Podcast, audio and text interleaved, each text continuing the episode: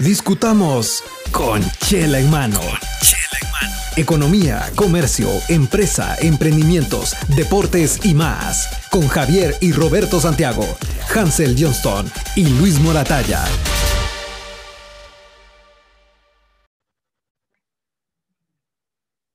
Estimada audiencia, bienvenidos a un nuevo episodio del podcast con Chela en mano. Esta vez nos acompaña José Luis Las Muchedumbres Moreira. Aquel es un patojo, mucha, 28 años, antigüeño, graduado de la Universidad Francisco Marroquín en Economía. Posteriormente se fue a sacar un podcast a la Universidad HEC, o más bien Escuela de Estudios Superiores de Comercio, en París, Francia.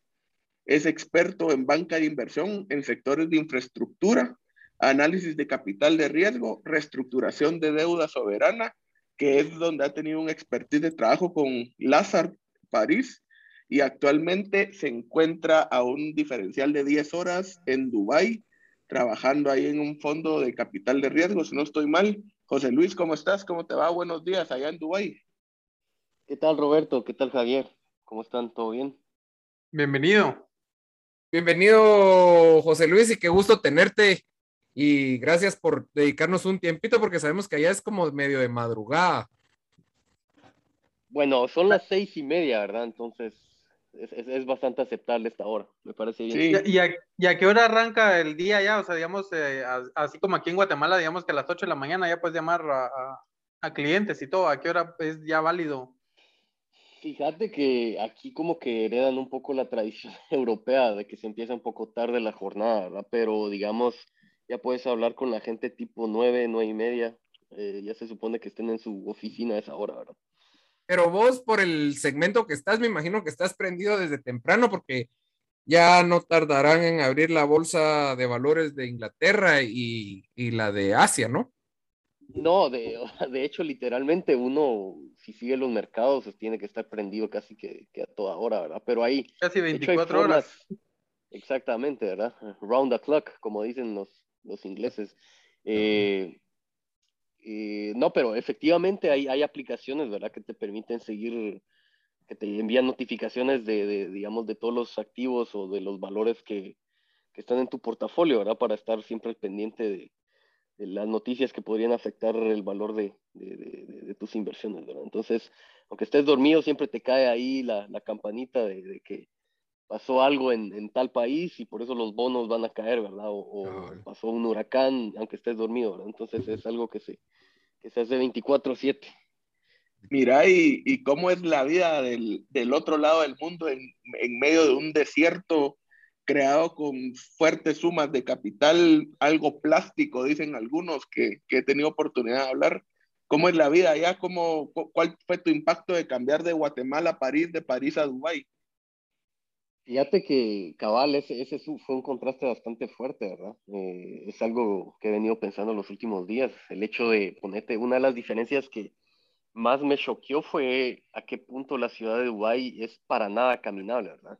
Comparado a París, ¿verdad? Que en París, digamos, los apartamentos son pequeños, pero salís a la, a la, calle y, digamos, a un par de cuadras tenés el metro, eh, las, digamos, las avenidas tienen una una acera que es significativa, eh, de tamaño significativo, entonces puedes caminar sin problema. En cambio aquí, como que la ciudad nunca fue pensada en el peatón, ¿verdad? Porque, bueno, me parece, por razones, digamos, tal vez culturales y por razones eh, estrictamente meteorológicas, ¿verdad? El hecho de que en verano, bueno, yo, yo llegué en, cabal en el punto más alto de verano, que las temperaturas llegan hasta 47 grados eh, al exterior, ¿verdad? Entonces no es como que una ciudad muy, muy amigable para caminar, ¿verdad? En cambio, París es la ciudad para caminar, ¿verdad? Tienes una estación de metro cada dos, tres cuadras, ¿verdad? Eh, aquí solo hay dos líneas de metro y las estaciones están bastante lejos. Eh, entonces, y, eso sobre todo te influye un poco la, la, perspectiva que te haces de la ciudad, ¿verdad? El hecho de que la puedas caminar o no. Eso sobre todo... Después de haber pasado cinco años en París, ¿verdad? Sí, sí te cambia un poco. Y todo con aire acondicionado, supongo todo con aire acondicionado, hasta las estaciones de bus. Son como pequeñas eh, cabinas, ¿verdad? Que te metes y están climatizadas. Y de hecho nos contabas que Eh, allá la semana pues empieza de domingo a jueves, ¿verdad? Eh, antes de empezar el podcast, pues nos contabas que allá hoy, eh, bueno, mañana, para vos es hoy, es el último día laboral de la semana, el, el jueves. Así es, así es. Como les había dicho, bueno, Dubái sigue siendo un país, a pesar de que 90% de las personas son extranjeras, ¿verdad? Eh, sigue siendo un país, digamos, políticamente y culturalmente árabe, ¿verdad? Entonces, como tal, la, religión musulmana, eh, del Islam es, es, una, es, una, religión semítica, ¿verdad? Entonces, se está explicando que originalmente las tres religiones semíticas, ¿verdad? Tenían el, el, sábado como el último día de la semana, el día en que descansó Dios. Entonces, eh, literalmente el sábado es el día que hay que descansar, ¿verdad? Ya después por cuestiones de, de la iglesia en Roma decidieron cambiar el día, ¿verdad? Eh, no, no, tengo muy clara esa historia, pero sí me parece que fue desde una oficina en, en Roma donde se decidió cambiar cuál era el día de, de, de descanso, ¿verdad? Pero, pero sí. Hoy es, hoy es mi viernes. Y, y, hablando, ya había, hablando de viernes chiquito, contanos un poquito que eh, contanos qué es eso de banca de inversión, qué, qué es lo que haces. A ver, esta, e, esta es, una, es una excelente pregunta porque mucha gente lo confunde, ¿verdad? Eh, porque cuando uno piensa banca de inversión, bueno, es, es como recibir dinero y, y, guardar el dinero a alguien más, ¿verdad? Que parte de eso, así es, pero no es, digamos, una mínima parte de, de todo el sector de servicios financieros que, comprende eh, lo que se conoce como banca de inversión, ¿verdad? Entonces, fundamentalmente tenemos, digamos, dos tipos de banqueros de inversión, ¿verdad? Lo voy a tratar de explicar lo más simple posible. Eh, por una parte tenemos los banqueros de inversión que son asesores financieros, ¿verdad? Eh, para empresas o para gobiernos. Y estos asesores financieros de lo que se encargan es de levantar deuda en mercados, es decir, de, captar fondos para, para, que un gobierno tenga dinero o para que una empresa pueda hacer inversiones de capital. Eh, eso, eso, por una parte. Por otra parte, también los asesores financieros hacen transacciones de fusiones y adquisiciones, es decir, comprar o vender empresas o partir empresas o juntar empresas, ¿verdad? Esto es, es una parte de la asesoría financiera que se hace. Y otra es la, la, asesoría financiera para las salidas a bolsa. ¿verdad? Si una empresa quiere salir, Como los IPOs. A, exactamente, los IPOs los hacen banqueros de inversión. A pesar de que hay una tendencia en, en la industria, ¿verdad? De que, de que quieren el, eliminar al intermediario en los IPOs, que el intermediario somos nosotros, ¿verdad? Pero eh, el intermediario depende de, de, digamos, de, obviamente, es que es lo mismo, ¿verdad? Vos vas a necesitar un intermediario cuando no tenés contactos, cuando no conoces el mercado, cuando no tenés la capacidad, cuando no sabes nada, para eso le pagas un intermediario, ¿verdad? Pero cuando vos tenés tus contactos, tu red y todo eso, pues lo puedes hacer vos solo, ¿verdad? Pero eso, esto es específicamente los IPOs, de las salidas iniciales a bolsa, ¿verdad? Entonces, digamos, ahí cubrimos los, los tres tipos de, de, de, de, servicios financieros que se prestan en la parte de asesoría. De ahí, en la parte de gestión de activos, es donde prácticamente le manejamos la plata a, a fondos de pensión, a, gente muy rica, uh -huh. eh, incluso a fondos soberanos, ¿verdad? Que te dan una parte de sus activos para que vos los manejes. Entonces, ahí básicamente ahí tenés toda la gama de, de servicios que hace un, un, banquero de inversión, ¿verdad? Mira, ¿y qué moneda eh, utilizan? ¿Siguen utilizando el dólar como moneda principal? Eh, fíjate que aquí, de hecho, en realidad nunca se utilizó el dólar. Eh, lo que sí hay es un tipo de cambio fijo con el dólar, ¿verdad? Que es 3.67 dirham por dólar, que es más o menos, es decir, dos quetzales hacen un dirham, más o menos, un dirham de, de los Emiratos Árabes. Entonces ya está hay un tipo fijo. de cambio fijo con el dólar, sí. Sí, pues. Mira, y entonces ahorita, pues obviamente, ahorita estamos entrando en una etapa bastante complicada porque tenemos, eh, venimos saliendo o saliendo entre comillas de la pandemia, que eso impactó mucho en la productividad de las empresas, la inversión. Estamos entrando a toda la crisis de contenedores encima se nos viene encima esa gran ola que es el caso de Evergrande. ¿Cómo es, cómo ves vos esto? ¿Cómo crees que va a afectar en especial a América Latina y a Guatemala, pues como, como, como, como, invers, como parte del banco de inversión. ¿Cómo ves vos esto? A ver.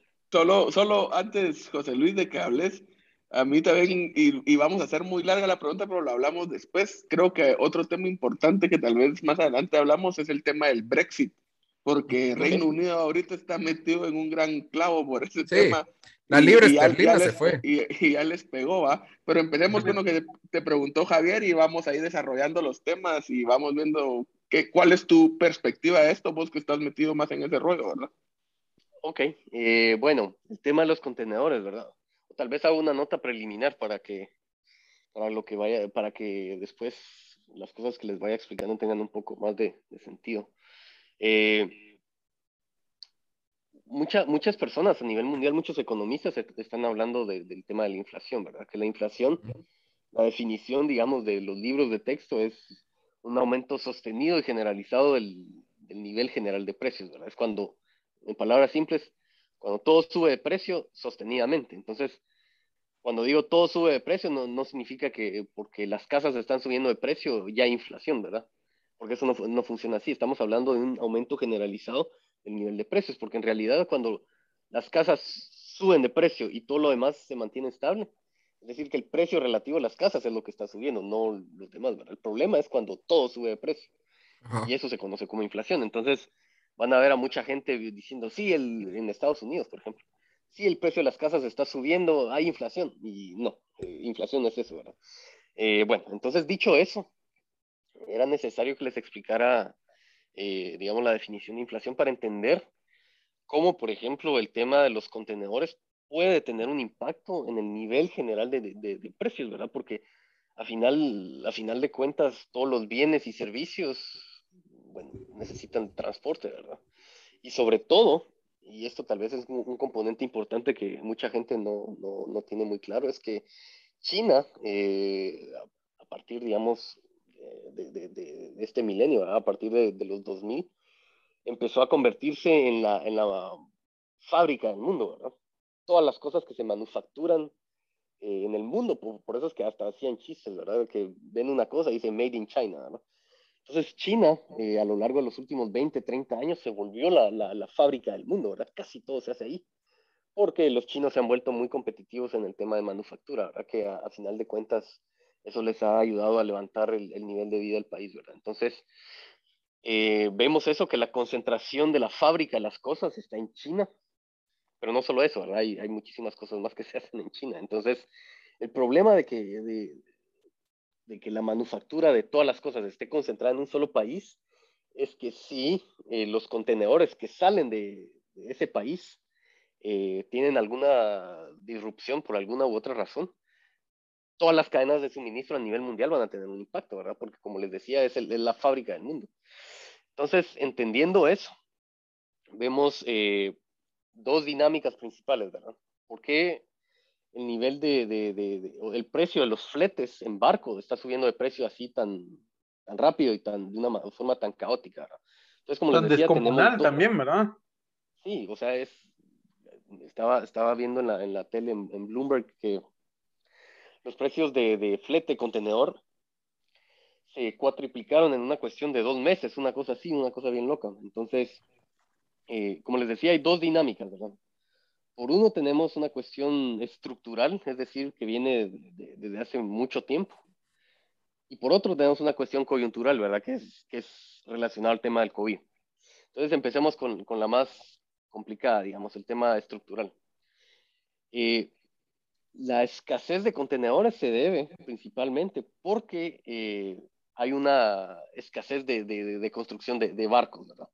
Y esto se debe, esto viene desde la crisis del 2008, la, la crisis financiera del 2008, porque antes, digamos, eh, el crecimiento económico mundial antes de la crisis era tan alto que las empresas que se encargan de fabricar estos barcos gigantes dijeron, bueno, esto va a seguir, esto va a seguir por unos 10 años más, entonces eh, metámosle a, la construcción de barcos, ¿verdad? Y las, las empresas, digamos, de, de transporte también hicieron unas órdenes gigantes de, de barcos.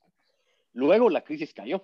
Entonces, el problema es que la fábrica de, de, la manufactura de estos barcos gigantes no se puede cancelar tan rápido como si puede bajar la demanda por flete, ¿verdad? Entonces la demanda de los fletes cayó por la crisis, ¿verdad? Mientras que al mismo tiempo tenías, tenías estos barcos gigantes en plena construcción, ¿verdad? Entonces, eh, esto, esto aumentó, digamos, la, la, competencia que había entre las líneas de, de, de transporte de, de, barcos, ¿verdad? Aumentó la competencia porque había una menor demanda de, flete. Y al mismo tiempo, como les decía, hubo una sobrecapacidad de barcos porque todos los barcos que habían ordenado antes de la crisis comenzaron a salir al mercado, ¿verdad? Entonces, esto lo que hizo fue hacer una presión a la baja de, en, en, el nivel de los fletes, ¿verdad? Entonces, eh, todas las empresas que se encargan de hacer transporte marítimo después de la crisis, ¿verdad? a partir de los años 2010 hasta, hasta el año pasado, ¿verdad? Habían tenido, o sea, un, un rendimiento, digamos, una, una, rentabilidad bastante baja, ¿verdad? porque tenían muchos barcos, había baja demanda, había mucha competencia, entonces los precios de los, de los fletes estaban bajos, ¿verdad? Entonces, eh, ¿qué, fue lo que, ¿qué fue lo que pasó? Eh, bueno, las empresas cuando ven que hay mucha competencia, lo natural, ¿verdad? Porque así funciona el mercado, es que se empiezan a fusionar con tal de, de, de bajar sus costos, eh, con tal de hacerse más eficientes. Entonces las empresas se comenzaron a fusionar. Entonces vemos que al día de, o sea, al día de hoy, las tres eh, líneas de, de, transporte más grandes del mundo tienen el, el 80% del mercado, ¿verdad? Entonces el mercado se concentró. Eh, y otra parte que es estructural, otro factor que no les había explicado es el tema del tamaño de los contenedores, ¿verdad? de los, de los buques, de estos portacontenedores. Uh -huh. ¿Se acuerdan que el año pasado, o fue este año, no, no me acuerdo que... Al principio de año que se, que se trabó en el canal de Suez. Exactamente, se trabó y, y, y, esto no es precisamente una casualidad, ¿verdad? El, el tema es que los barcos se están volviendo tan gigantes que toda la infraestructura marítima del mundo, ¿verdad? El canal de Suez, el canal de Panamá, ya no pueden, o sea, ya, ya, llegó un punto donde esos barcos no pueden entrar en todas estas estructuras marítimas, ¿verdad? Entonces, es que, eh, eh, se están volviendo es, muy grandes por el tema de que las empresas quieren reducir sus costos. Y es que ahí cabe mencionar que también, como mencionabas antes, estas empresas están haciendo los barcos más grandes porque lo que quieren es meter más contenedores porque obviamente les sale igual de caro traer en un barco chiquito contenedores que en un barco grande. Entonces ellos quieren maximizar la, la capacidad instalada haciendo los barcos más grandes. Y esto está causando problemas porque las rutas marítimas y las partes, como decís vos, en el canal de Suez y en el canal de Panamá, no están diseñados para estos barcos tan grandes. Sí, está, no, está para, para, capacidad menor, pues, o sea, la infraestructura uh -huh. no está, uh, no ha crecido a, a la, al mismo ritmo, ¿verdad? Sí, por ejemplo, el canal de Suez, eh, a pesar de que han habido varias ampliaciones que se han hecho a lo largo de los, de los años, ¿verdad? Eh, ¿Saben en qué año, en, o sea, más o menos en qué año se construyó el canal de Suez? Fue, fue más o menos en el siglo XIX, en el 2800, fue en la época de Napoleón, eh, el sobrino del Napoleón I, el, el Luis Napoleón. Él, o sea, durante su, su, tiempo como emperador de Francia, él fue el que comenzó a mandar a, a construir el canal en, en, Suez, en Egipto, ¿verdad? Entonces es, una, es una infraestructura bien antigua, a pesar de que ha sufrido ampliaciones. Y aparte de que abrir una, es que literalmente los canales son zanjas, ¿verdad? Que hay en el mar. Entonces, abrir una zanja en el mar es un trabajo que requiere muchísimo dinero y muchísimo trabajo. Entonces, adaptar toda esta infraestructura al tamaño de los, barcos es, una cosa eh, bastante complicada, ¿verdad? Entonces, bueno, les hablaba ese del tema estructural, ¿verdad? El, aumento de la competencia, eh, la reducción de la competencia, perdón, el aumento del tamaño de los buques y la sobrecapacidad que hubo después de la crisis, ¿verdad? Eso, digamos, hizo que las empresas de transporte tuvieran más poder de mercado para subir los precios. Y el otro tema es el COVID. Eh, bueno, saben que en China tienen casi que una tolerancia cero a los casos de COVID y como el, sistema político les permite hacer cierres así sin que, sin que los antivacunas salgan a las calles a, a protestar. Eh, entonces, en los, en los, han habido varios brotes de casos de COVID en los puertos más importantes de China. Entonces, al primer caso cierran todo el puerto, ¿verdad? Entonces eso obviamente va a causar disrupciones en, la cadena de suministros a nivel mundial, ¿verdad? Entonces, todo esto va, va a hacer que los costos de transporte suban. Y para, digamos, para volver al, sentido original de la pregunta, si los costos originales, si, perdón, si los costos de, de transporte suben, eh, los precios de casi todo va a subir, ¿verdad? O sea, es, es, una, es una cuestión bastante, bastante lógica saber que si el transporte de algo sube, también el precio que me van a ofrecer sube, ¿verdad? Entonces, esto va a ser, digamos, una, una dinámica bastante difícil, sobre todo para los países de América Latina que, que, que, o sea, sus precios, su nivel general de precios depende mucho del precio de los alimentos, ¿verdad? Y del precio de, de, la, de la manufactura de cosas bastante de uso cotidiano, ¿verdad? Entonces, esto va a tener un impacto para, para, para las economías de América Latina y, y, sobre todo para la gente que tiene menos recursos, ¿verdad? Porque ellos y más, más en, en, en, alimentos y en este tipo uh -huh. de cosas. No, y más porque Guatemala, por ejemplo, número uno, la ruta marítima de China con Guatemala no es principal. Nosotros venimos siendo como un, un tercer, cuarto o quinto puerto que utilizan las rutas, entonces somos casi que los últimos.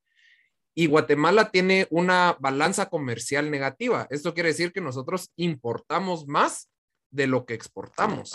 Y esto no es, no es ni bueno ni malo, obviamente, pues depende mucho, ¿verdad? Pero sí nos afecta porque como nosotros importamos más y la mayoría de cosas que importamos, como lo dijiste al principio, vienen de China, pues. Entonces esto nos va a afectar directamente a nosotros. Así es, ahí existe un punto importante, ¿verdad? Que no, mucha, que no muchos economistas en Guatemala tienen claro el hecho de, de, de, cómo tener una balanza comercial tan negativa, porque Guatemala tiene casi 10%, alrededor del 10% del Producto Interno Bruto de importaciones. Eso es mucho, o sea, incluso es Estados Unidos que tiene un, una, o sea, Estados Unidos es el país con el déficit comercial más grande del mundo, tiene 3%, ¿verdad? Uh -huh. Guatemala tiene 10%, es decir que de cada cosa que, alrededor de cada cosa que, que, que de, de, cada 100 quetzales que se consumen en Guatemala, 10 los estamos dando al exterior, ¿verdad? O sea, uh -huh. es, es, es, muchísimo, es una parte muy importante. Y eh, hago este punto porque esto, digamos, tener una balanza comercial negativa, te deja a la merced de los precios internacionales de, de los productos eh, en, en, temas de nivel, del nivel de, de tus precios, ¿verdad? No es que digamos, el Banco de Guatemala pueda controlar la inflación de, internacional, porque los precios no. vienen de afuera, ¿verdad? Entonces eso no lo pueden controlar. Entonces, eh, y, y, esto lo, lo, menciono porque, digamos, muchas veces se dice sí que el Banco de Guatemala ha sido disciplinado en el manejo de, de la inflación. Bueno, es que manejar la inflación no es tan difícil cuando todo, casi todo lo importas, ¿verdad? Entonces los precios no están denominados por la demanda interna, sino de lo que viene, te viene de afuera. ¿verdad? Y que Luis, y yendo a, a, do, a, dos vías, o bueno, a tres vías de lo que hablábamos anteriormente. Entonces, para ir aterrizando un poco, el tema de que las cosas estén subiendo de precio no necesariamente es una inflación, sería uno, uno de, de los aterrizajes que hacemos. El otro tema es el tema de infraestructura para temas marítimos, que es algo global y que también es preocupante porque como comentás, los barcos cada vez más grandes, los canales que es un tránsito internacional, se tienen que acoplar a esos barcos cada vez más grandes, pero países como Guatemala y otros de la región latinoamericana y del África y otros países que no tienen la capacidad económica también para ampliar sus puertos, ¿qué va a pasar con, con ese tránsito marítimo?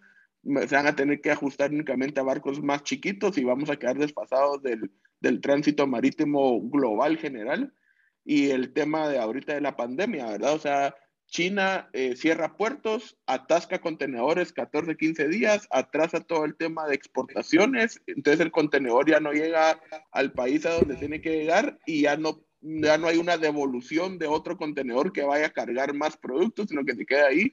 Y esa es la problemática que hay ahorita, que es lo que creo que llevamos entendido hasta el momento, ¿verdad? ¿O no? ¿O, o, o hay algo más que ampliar por ahí? No, así es. Eh, bueno, en realidad, digamos, las cadenas de suministro en Guatemala me parece, ¿verdad? Porque no, no conozco cómo, cómo se realiza esto a nivel doméstico en Guatemala, pero me da la impresión que las, las cadenas de suministro ya están adaptadas para que se hagan como que desembarques en puertos intermedios, ¿verdad? Que en lugar de que China llegue directo a Guatemala con esos buques gigantes, lo que hacen es que descargan en puertos como Miami o, puertos en California. En Los Ángeles. Entonces, y, digamos ya buques más pequeños llegan a Guatemala. Entonces, me parece que eso ya está adaptado, pero el problema es todas estas disrupciones, ¿verdad? Que se atrasan los barcos, de que eh, hay guerras comerciales, que esta es otra dinámica inflacionaria que, que no mucha gente, de la que, de la que mucha gente no habla, ¿verdad? Y es, esto es muchísimo antes del COVID. El tema de que las cadenas de suministro, en lugar de ser muy más eh, globales, ¿verdad? Se están regionalizando o se están eh, trayendo de vuelta a los países, eh, a, las potencias, ¿verdad? Entonces, esto es, es, una dinámica bastante interesante porque, por ejemplo, yo cuando yo estaba en Francia cuando empezó todo el tema del COVID, y el presidente de Francia ya estaba, bueno, al principio estaba en el caos, ¿verdad? El tema del, del papel higiénico, de, de, la acaparación de todas estas cosas. Pero uno de los escándalos iniciales en Francia fue el tema de que no había mascarillas, ¿verdad?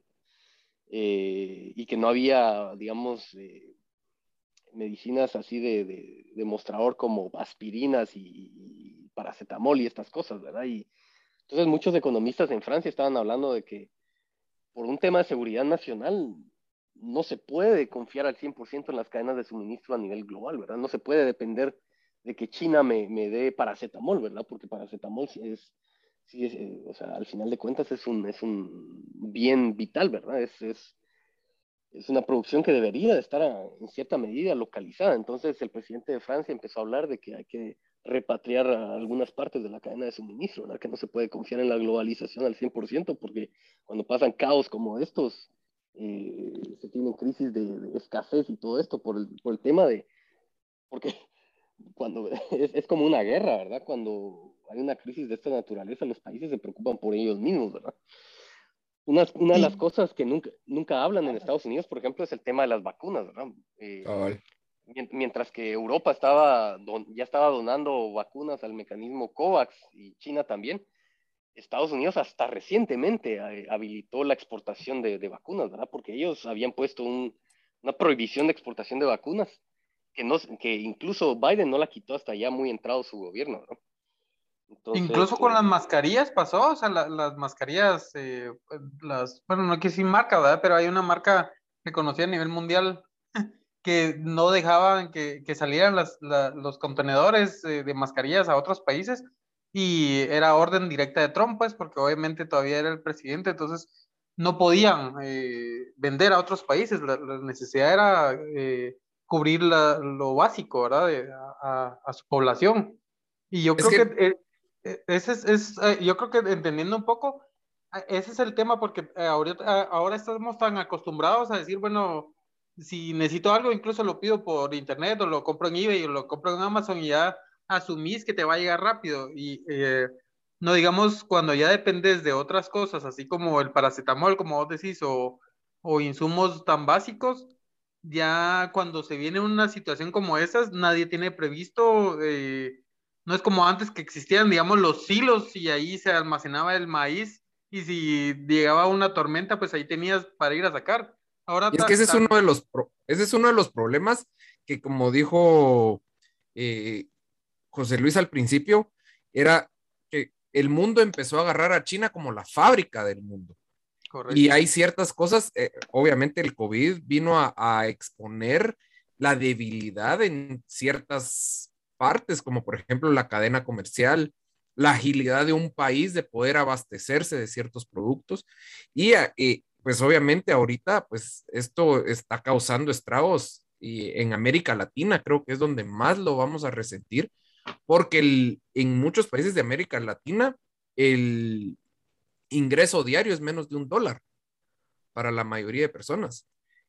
Y con el aumento de precios, porque cabal, lo que dijo Juan Luis del aumento de los contenedores, que subió un 4, casi 4 mil por ciento, porque el año pasado estaba viendo yo que un contenedor de China te salía en 2.000, 2.500 dólares.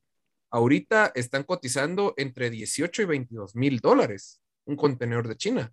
Entonces, esa inflación va a impactar directamente al costo del producto y ese costo del producto se lo van a trasladar al consumidor. Y en un país donde la gente, la mayoría de las personas obtienen dos dólares al día, impacta duro, pues. Exactamente, exactamente. Por eso es que es, tan importante, digamos, en, este tipo de crisis tener, con un, tener un Estado, ¿verdad? No hablemos de gobierno, hablemos de un Estado que sea eficaz para, digamos, para mitigar los efectos de, de, de, este, de este tipo de crisis sobre la gente más, más necesitada, ¿verdad? Eh, muchas, eh, digamos, no solo en, Guatemala, pero muchos países del mundo se, se han probado, digamos, transferencias eh, condicionales a, a, las personas pobres y es es un programa que a nivel, eh, que, o sea, que entre académicos, economistas, tiene la, el consenso que es un programa relativamente efectivo. El problema es que en Guatemala, con, con, la institucionalidad que se tiene, con la impunidad que reina, eh, implementar un programa de esta naturaleza es abrir las puertas a la, a la corrupción, ¿verdad? Pero pero en fin, ahí, ahí es, eh, digamos, es un ejemplo bastante tangible de cómo la corrupción literalmente mata personas. Mata personas. ¿Y, ¿Y cómo ves vos, a, a, a, sumado a todo lo que hemos hablado, cómo ves vos el caso de Evergrande? Porque mucha gente está haciendo alusión a que va a ser como la crisis del 2008. Para los que no saben o no vivieron la crisis del 2008, fue la crisis inmobiliaria que hubo en Estados Unidos que partió de la venta de bonos basura. Y esto involucró a bancos enormes como Lehman Brothers, que quebraron y puso en, en el péndulo a muchos países. Finlandia, Dinamarca, Noruega, Inglaterra, España, muchos países sufrieron esto. ¿Cómo ves vos esto de, de Evergrande? A ver, sí, efectivamente muchas personas dicen que es el momento Lehman de China, ¿verdad? sin embargo yo no creo que, que sea así y, y es por, por, varias razones. En primer lugar, eh, el Partido Comunista Chino, ¿verdad? Ya tenían previsto eh, empezar con un crackdown, con una, digamos, casa en contra de estos grandes grupos conglomerados que, que, que se endeudan muchísimo, ¿verdad? Entonces, digamos, en cierta medida, todo este colapso de Evergrande, bueno, todavía hoy me parece que va a ser un colapso porque hoy tienen pagos de bonos internacionales, tienen que pagar intereses hoy y yo creo que hoy no. Y que no lo van a lograr hacer, no. Eh, pero eh, el colapso de todo esto en realidad es una demolición controlada por el, por el Partido Comunista Chino, ¿verdad? Entonces, no es como que les haya caído de sorpresa. ¿Y, y por qué estoy diciendo esto? Porque a lo largo de los últimos cinco años, digamos, los discursos de las asambleas, del, del, digamos, de las convenciones del Partido Comunista Chino, se ha hablado muchísimo de la necesidad de restringir eh, eh, la especulación y, y, el aumento grosero de, de, los niveles de deuda, de deuda pública y deuda corporativa. ¿verdad? Entonces, sobre, y esto sobre todo en, en el sector de, de, bienes raíces, ¿verdad? porque como saben, el, el, sector de bienes raíces depende muchísimo de las dinámicas de deuda, ¿verdad? porque las hipotecas se, se pagan con deuda. ¿verdad? Uh -huh. Entonces, a 25 eh, años a 25 años y, y, y, digamos, hay muchísimos productos de crédito que, que permiten a, digamos, a los ciudadanos chinos comprar estos apartamentos que, que desarrolla Evergrande. ¿no? Entonces, eh, los, el Partido Comunista Chino ya lo tenía bastante claro que los niveles de deuda de estos conglomerados eh, estaban llegando a niveles absurdos. ¿no? Entonces, parece que fue el año pasado o el, o el, año, o el año antes de ese que eh, el gobierno decidió imponer restricciones en los niveles de endeudamiento de, estas, eh, estos conglomerados. ¿verdad? No, no, no, me, no me acuerdo los indicadores, pero uno de los indicadores era de que ellos tenían que tener suficiente cash para cubrir todas sus deudas de corto plazo. Entonces, cuando te ponen una restricción de ese, de ese tipo, lo que hacen es que restringen el nivel de endeudamiento, ¿verdad? Porque uh -huh. yo tengo que tener todo el cash para poder pagar mi deuda de corto plazo, no me puedo endeudar más de lo que me permite mi cash, ¿verdad? Entonces, eh, estos negocios. Es, es, es, de, es, de, ácido. Esa fue una prueba de ácido para el apalancamiento. Exactamente. Hay tres indicadores que solo me, me acuerdo de este, de, de, tener todo el cash de, disponible para pagar la deuda a corto plazo. También había una, un ratio de activos sobre deuda. Pero no, ahí me mentiría porque eso, era, son tres indicadores, ¿verdad? Que los chinos dicen las tres líneas rojas, ¿verdad? Son los Pero tres entonces, indicadores que... Eh entonces, ¿qué pasó? O sea, sí, sí se eh, no cumplieron con eso y por eso es que tienen problemas ahorita de, de, de impago. Efectivamente. No, es, es, es porque, es al revés, de hecho, es porque lo tienen que cumplir que tienen problemas de impago. Eso por una parte, pero también tenemos el tema de, del COVID, que obviamente el COVID impactó el nivel de, de, precios y de ventas que ellos tienen de casas, ¿verdad? Y es que una cosa que hay que tener claro de este tipo de, negocios es, es, entender cómo funciona su flujo, su flujo de efectivo, ¿verdad? ¿Cómo funciona básicamente la venta de un apartamento en China? Bueno, antes de que, antes de que el apartamento esté construido, las personas tienen que hacer un depósito, ¿verdad? Un depósito de, no sé, de 1 o 2% del valor del apartamento. Eh, uno o dos años antes de que el apartamento esté listo para, para, para entrega, ¿verdad? Entonces, eh, eh, prácticamente ahí los, los clientes, los, los, compradores de apartamentos, están dando un financiamiento de gratis a, a, Evergrande, ¿verdad? Porque les están dando cash a cambio de prácticamente nada y no pagan intereses, ¿verdad? Entonces, y este fue uno de los temas por los cuales ven a mucha gente haciendo ahí manifestaciones afuera del edificio de Evergrande, ¿verdad? Porque la gente tiene, tiene miedo que su depósito del apartamento no se los vayan a devolver. Entonces, eh, digamos, estos depósitos les permiten acumular a Evergrande niveles gigantes de deuda, ¿verdad? Pero es como, es como un esquema Ponzi gigante, ¿verdad? El hecho de que reciben depósitos y con esos depósitos compran más tierra para desarrollar nuevos edificios y cuando tienen desarrollados nuevos edificios piden otros depósitos y así van, es como, es como una pirámide. Entonces, digamos, en estos esquemas, cuando, cuando por alguna razón se te cae el, el, el, flujo de las ventas, ¿verdad? Toda la pirámide colapsa. Entonces, eso fue lo que pasó. Y aparte, como les había dicho, las imposiciones de, endeudarse que les había eh, puesto el, gobierno chino a este tipo de, desarrolladoras, eh, les, o sea, los restringió mucho el nivel de, de endeudamiento que ellos podían suscribir y, acumular todo ese nivel de cash, ¿verdad? Entonces, eso para explicarles un poco de que es una, demolición controlada, ¿verdad? Porque en realidad a nivel general los chinos ya no quieren seguir creciendo al 6-7% del Producto Interno Bruto que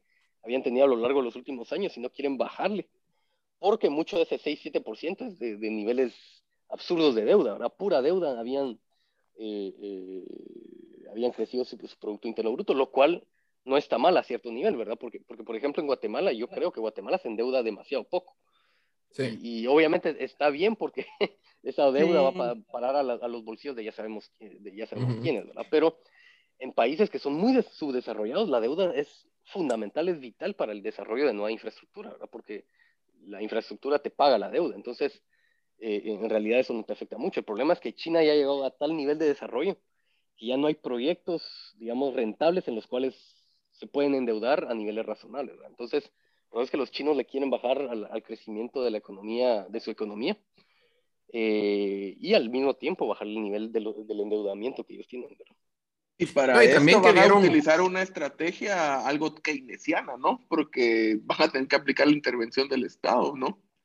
Ah, no, eso, eso ni se discute allí, de que sí, tu libre mercado en China, nada. Es que está regulado, ajá, o sea, digamos, eh, los mercados, o sea, es un, es un híbrido, ¿verdad? O sea, porque, o sea, aunque sean empresas y son gigantes, porque obviamente es cualquier cantidad de plata que uno ni se imagina, digamos, así físicamente, eh, es, siempre China tiene intervención, pues, en el tema de, de del comercio, ¿verdad? inevitablemente está ya eh, como parte del... De, y, es, y es que sumado a lo que dice José Luis, pues obviamente aquí parte de, de, lo que se está viendo también es que el gobierno popular de China, el Partido Popular, mejor dicho, se empezó a dar cuenta que muchas empresas están creciendo muy rápido a base de deuda, pero los dueños de las empresas es capital internacional, empresas alemanas, francesas, Estados Unidos,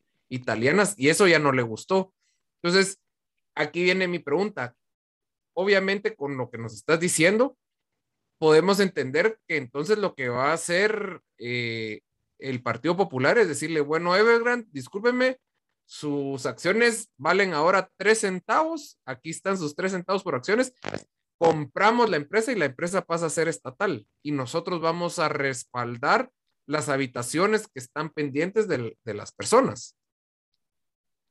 Sí, de hecho, el, plan de reestructuración, ¿verdad? Que ese es más o menos lo que yo hago con, empresas y, con países, ¿verdad? Esto de reestructurar, ¿verdad? De cambiar el perfil de pago de deudas.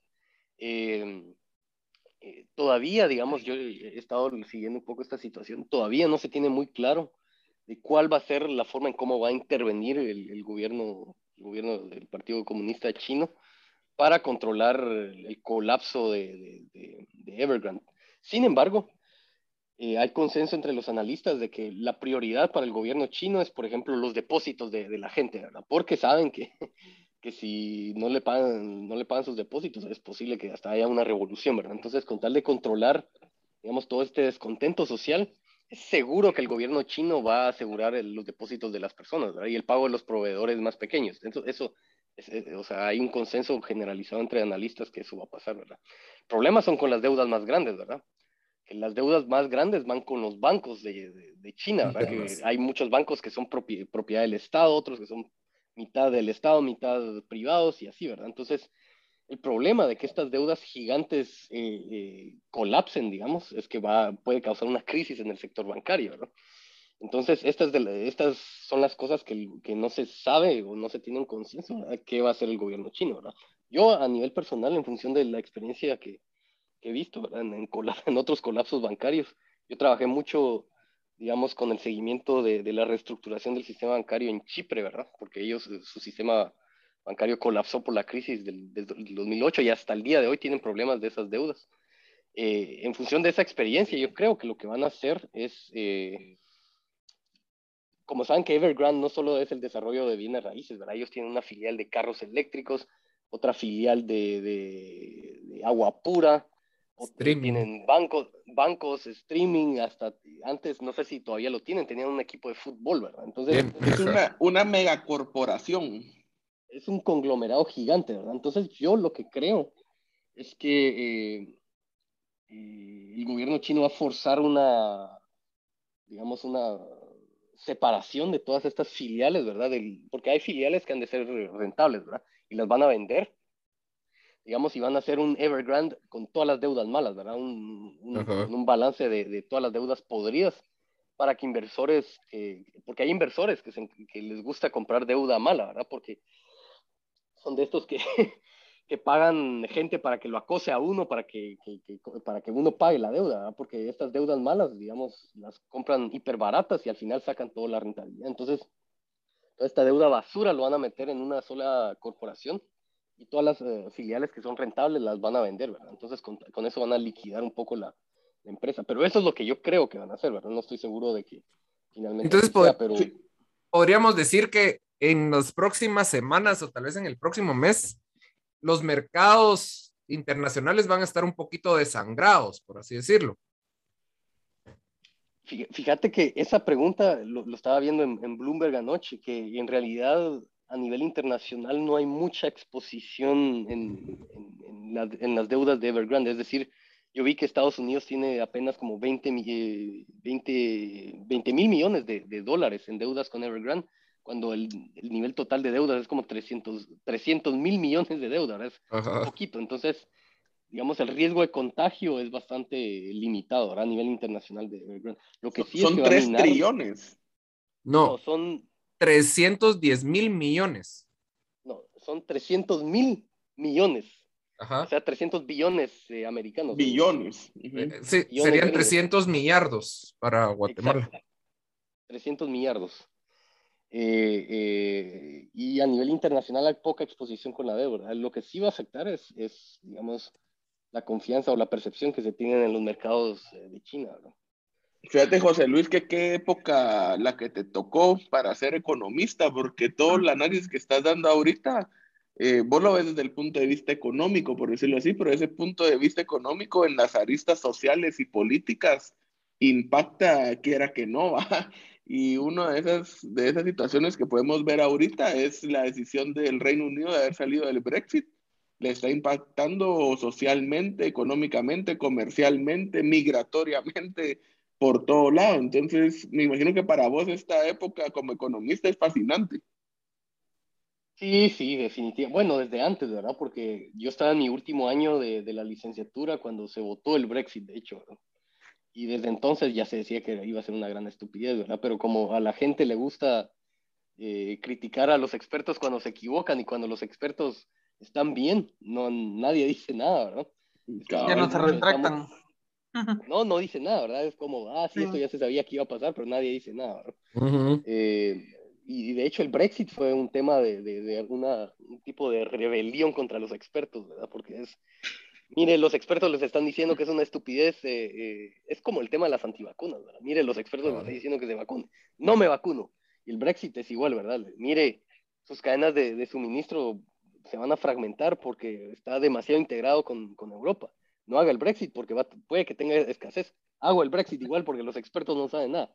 Y bueno, cinco años después, bueno, cinco años después del Brexit y uno después que, que se haya hecho efectivo, eh, vemos todo este tipo de problemas, ¿verdad?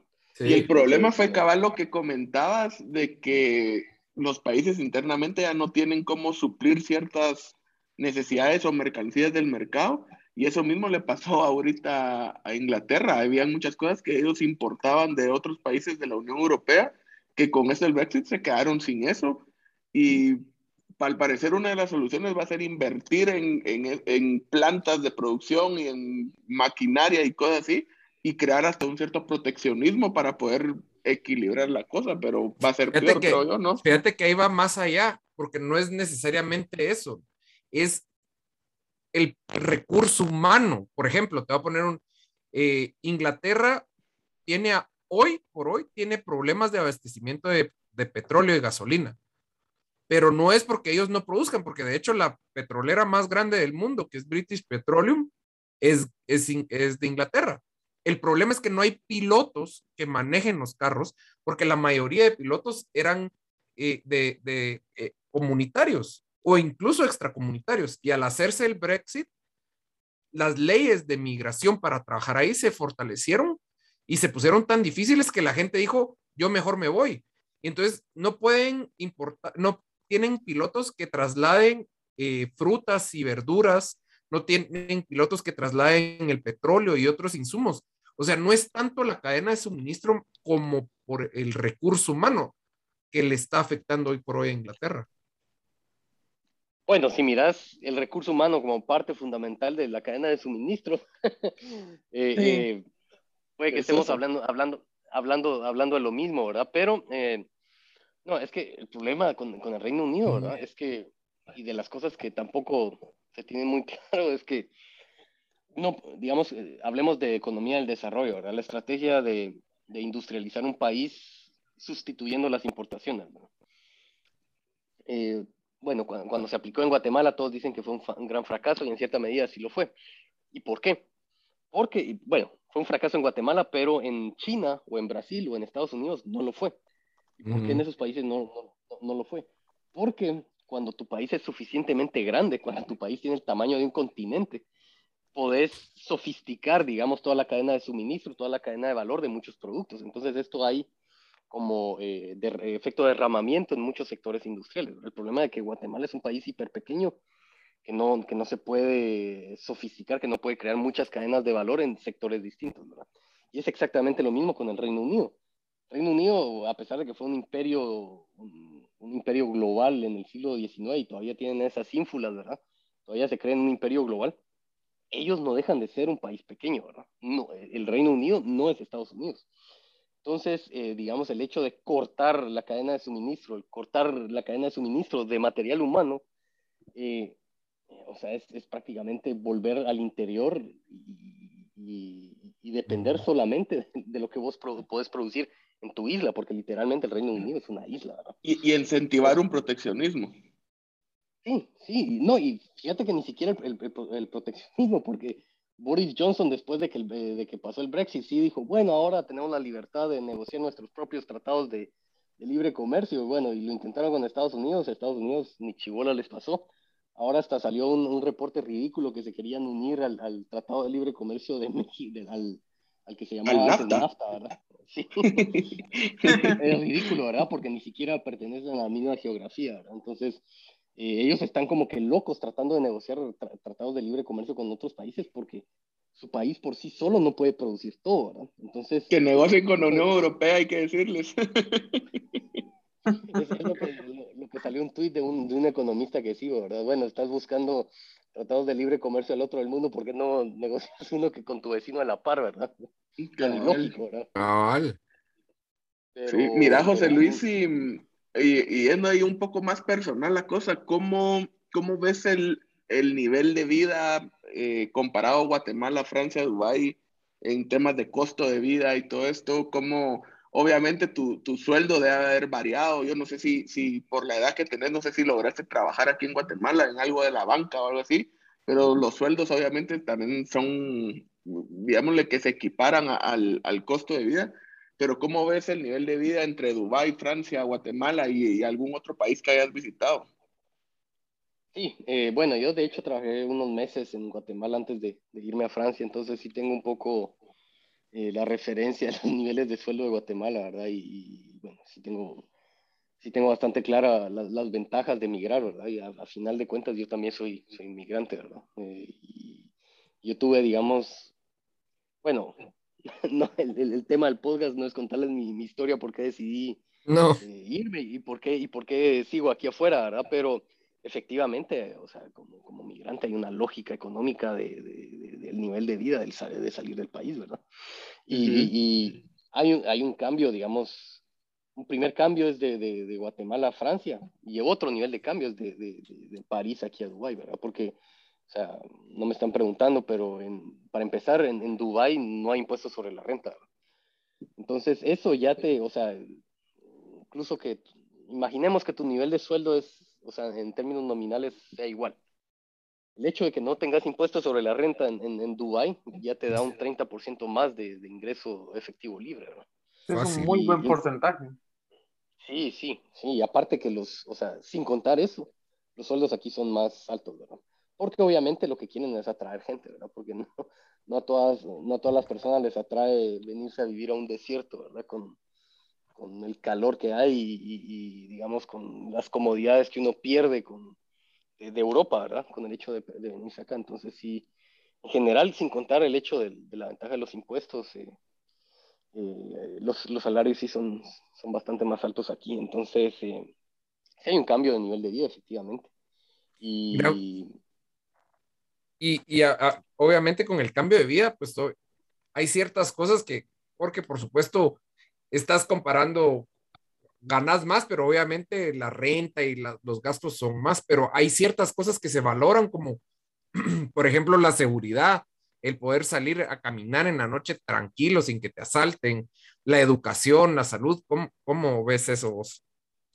Mira, fíjate que esta, esta es una, una, una, discusión que he tenido con una persona, ¿verdad? Eh, el hecho de, de, de, tener hijos aquí en Dubái, o sea, si yo tuviera una familia aquí, y si yo tuviera hijos, ya no me haría mucho sentido, ¿verdad? En comparación a, los beneficios sociales que yo tenía en Francia, ¿verdad? Porque en Francia la educación es pública eh, y es de calidad. En cambio, aquí no hay educación pública, ¿verdad? Digamos, la salud, tampoco existe la salud pública, salvo para los emiratis, ¿verdad? Los, los, meros ciudadanos, ¿verdad?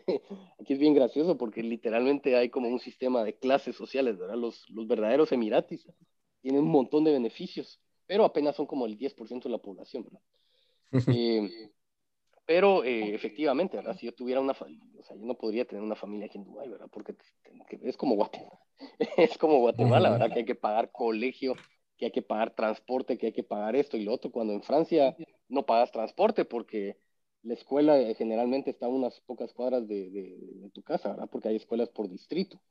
Eh, no tenés que pagar la escuela, o sea, el costo de las colegiaturas, porque la escuela es pública, no tienes que pagar salud, eh, el transporte. Las universidades. las universidades son, son públicas y, y, de calidad, entonces, digamos, toda, todo ese progreso social en un país como Dubái se pierde. Entonces, básicamente aquí la, el pensamiento de muchas personas es, bueno, me va a quedar un par de años, voy a hacer dinero y después me largo. Nadie, nadie está pensando en, hacer vida aquí a largo plazo porque obviamente eh, el hecho de no pagar impuestos al mismo tiempo no tenés eh, bienes públicos, ¿verdad? Entonces no te vayas a enamorar. si no es que ya estás enamorado. No, no, no. Mira, pero, entonces es algo bastante similar que aquí en Guatemala, pues porque aquí no contás con un sistema de salud pública, no, o sea, existe, pero nunca lo tomás como válido, ¿verdad? O sea, con la diferencia de que ya sí tenés seguridad. Sí, tenés ah, seguridad y aparte que, que, o sea, no pagas, aquí no pagas impuestos, el IVA aquí es de, de 5%, en Guatemala es de 12, ¿no? Entonces, eh, eh, o sea, aquí la diferencia es que los pocos impuestos que pagas están bien invertidos, ¿no? Eso. Mira, y es así como, las fotos que mandaban de que hay un Lamborghini ahí en medio del desierto eh, olvidado, lleno de arena, y hay un, un otro Lamborghini a la par de oro. ¿Sí has visto algo así? mira, Lamborghinis, bueno, de hecho, hay, en mi casa siempre se parquea enfrente un Ferrari, ¿verdad? O sea, eso de los carros sí es cierto y es bastante chistoso, ¿verdad? Porque, o sea, eh, por los cinco años que viví en, en, París, yo le agarré un odio a los carros, ¿verdad? A mí no, andar en carro me, me molesta porque siento que es una pérdida de tiempo así total. Entonces yo, la verdad, o sea, cuando vivía en Guatemala tenía un carro, compré, compré, ese carro y todavía lo tengo, ¿verdad? Y después no he comprado más carro y la verdad no, me interesa comprar carro, ¿no? Entonces, eh, pero los árabes es algo que yo descubrí, ¿verdad? Tienen un, un, como fetiche con los carros, o sea, los árabes les encantan los carros, ¿verdad? Es de que yo voy a comprar mi carro, eh, eh, yo voy a comprar tres, cuatro carros, ¿verdad? Y después lo vendo y entonces eso de, de dejar abandonados Lamborghinis, eso sí pasa, ¿verdad? Y más que dejarlos abandonados es que a veces los, los, los, los dejan parqueados, digamos, como en, un, en una bodega y por las tormentas de arena que hay, se van acumulando arena, ¿verdad? Pero, pero sí, es, es puro cierto. Fíjate que hay otra, hay otra cuestión ahí que vos me, me vas a desmentir y yo lo, lo, vi hace poco, cabal, que dicen que en Dubái está este edificio famoso, el Burj Khalifa, ¿verdad? Que es un edificio gigantesco.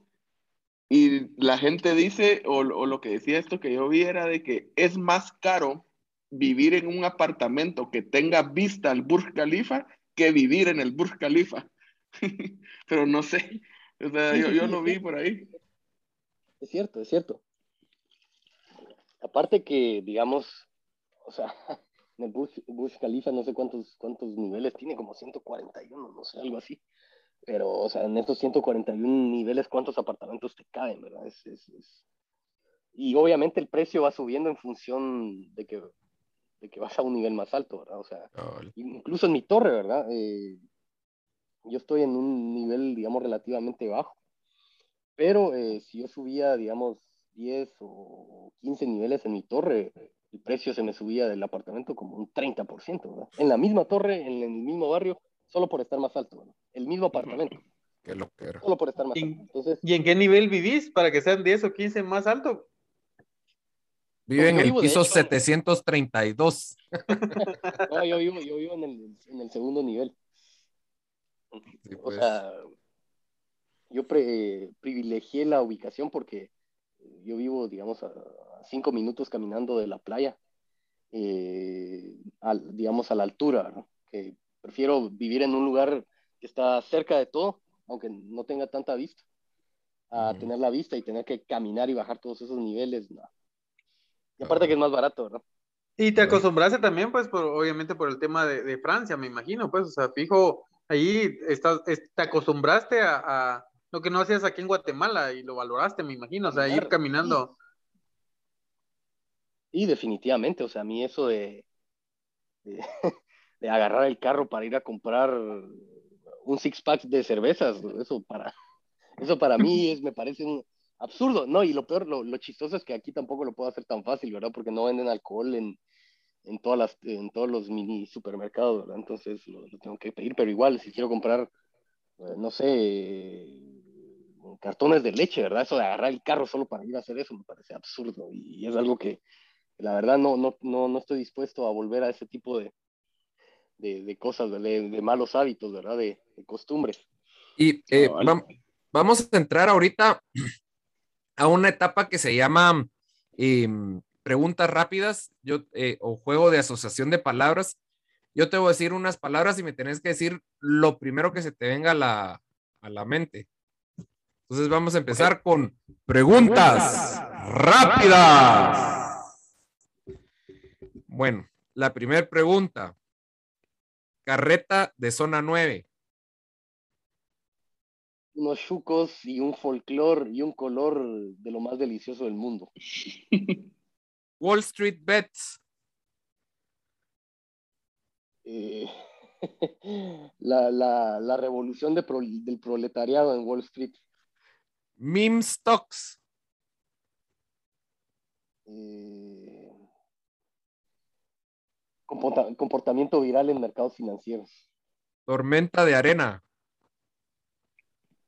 Eh, un espectáculo que nunca había visto.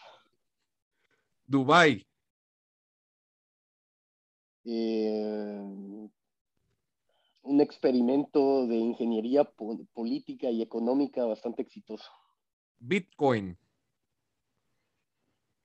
Eh, un activo de reserva que, que, tiene, que se ha vuelto un culto malintencionado. Deuda pública. Necesaria, fundamental, pero peligrosa. Los bonos del tesoro. Eh, liquidez en los, en los mercados y un activo fundamental en el funcionamiento de la economía. Los boys. Em, metastasis, un cáncer. China. Un modelo de desarrollo exitoso y una nueva potencia. Esto fue Preguntas, rápidas.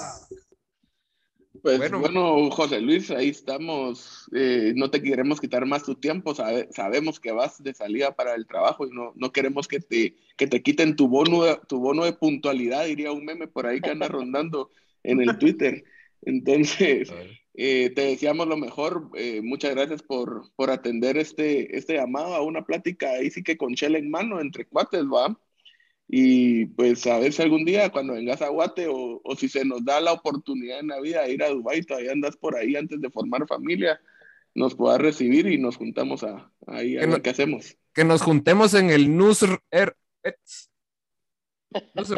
No, no, mucho, mucho gusto, muchas gracias por la invitación y quedo a su disposición para, para cualquier otra pregunta y, y espero cuando llegue a Guatemala ahí echarnos la chela en persona. Gracias, José Luis. De verdad que para nosotros fue un gusto poder platicar con vos. Aquí en Conchela en Mano tenés tu casa. Cuando querrás hablar, nos mandás ahí un Twitter o un correo.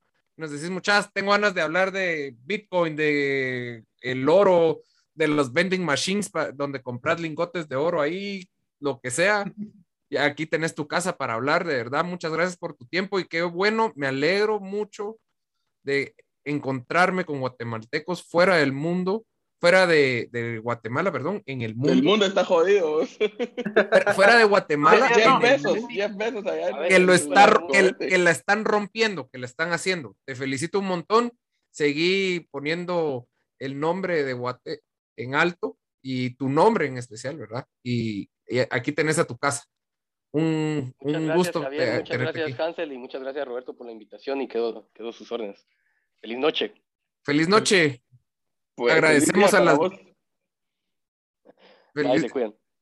Nos vemos. Agradecemos a las mil boquitas por haber patrocinado este episodio y agradecemos los comentarios que nos dan en Twitter, en Facebook o incluso en el programa de podcast que ustedes tienen. Muchas gracias a todos y que pasen feliz noche.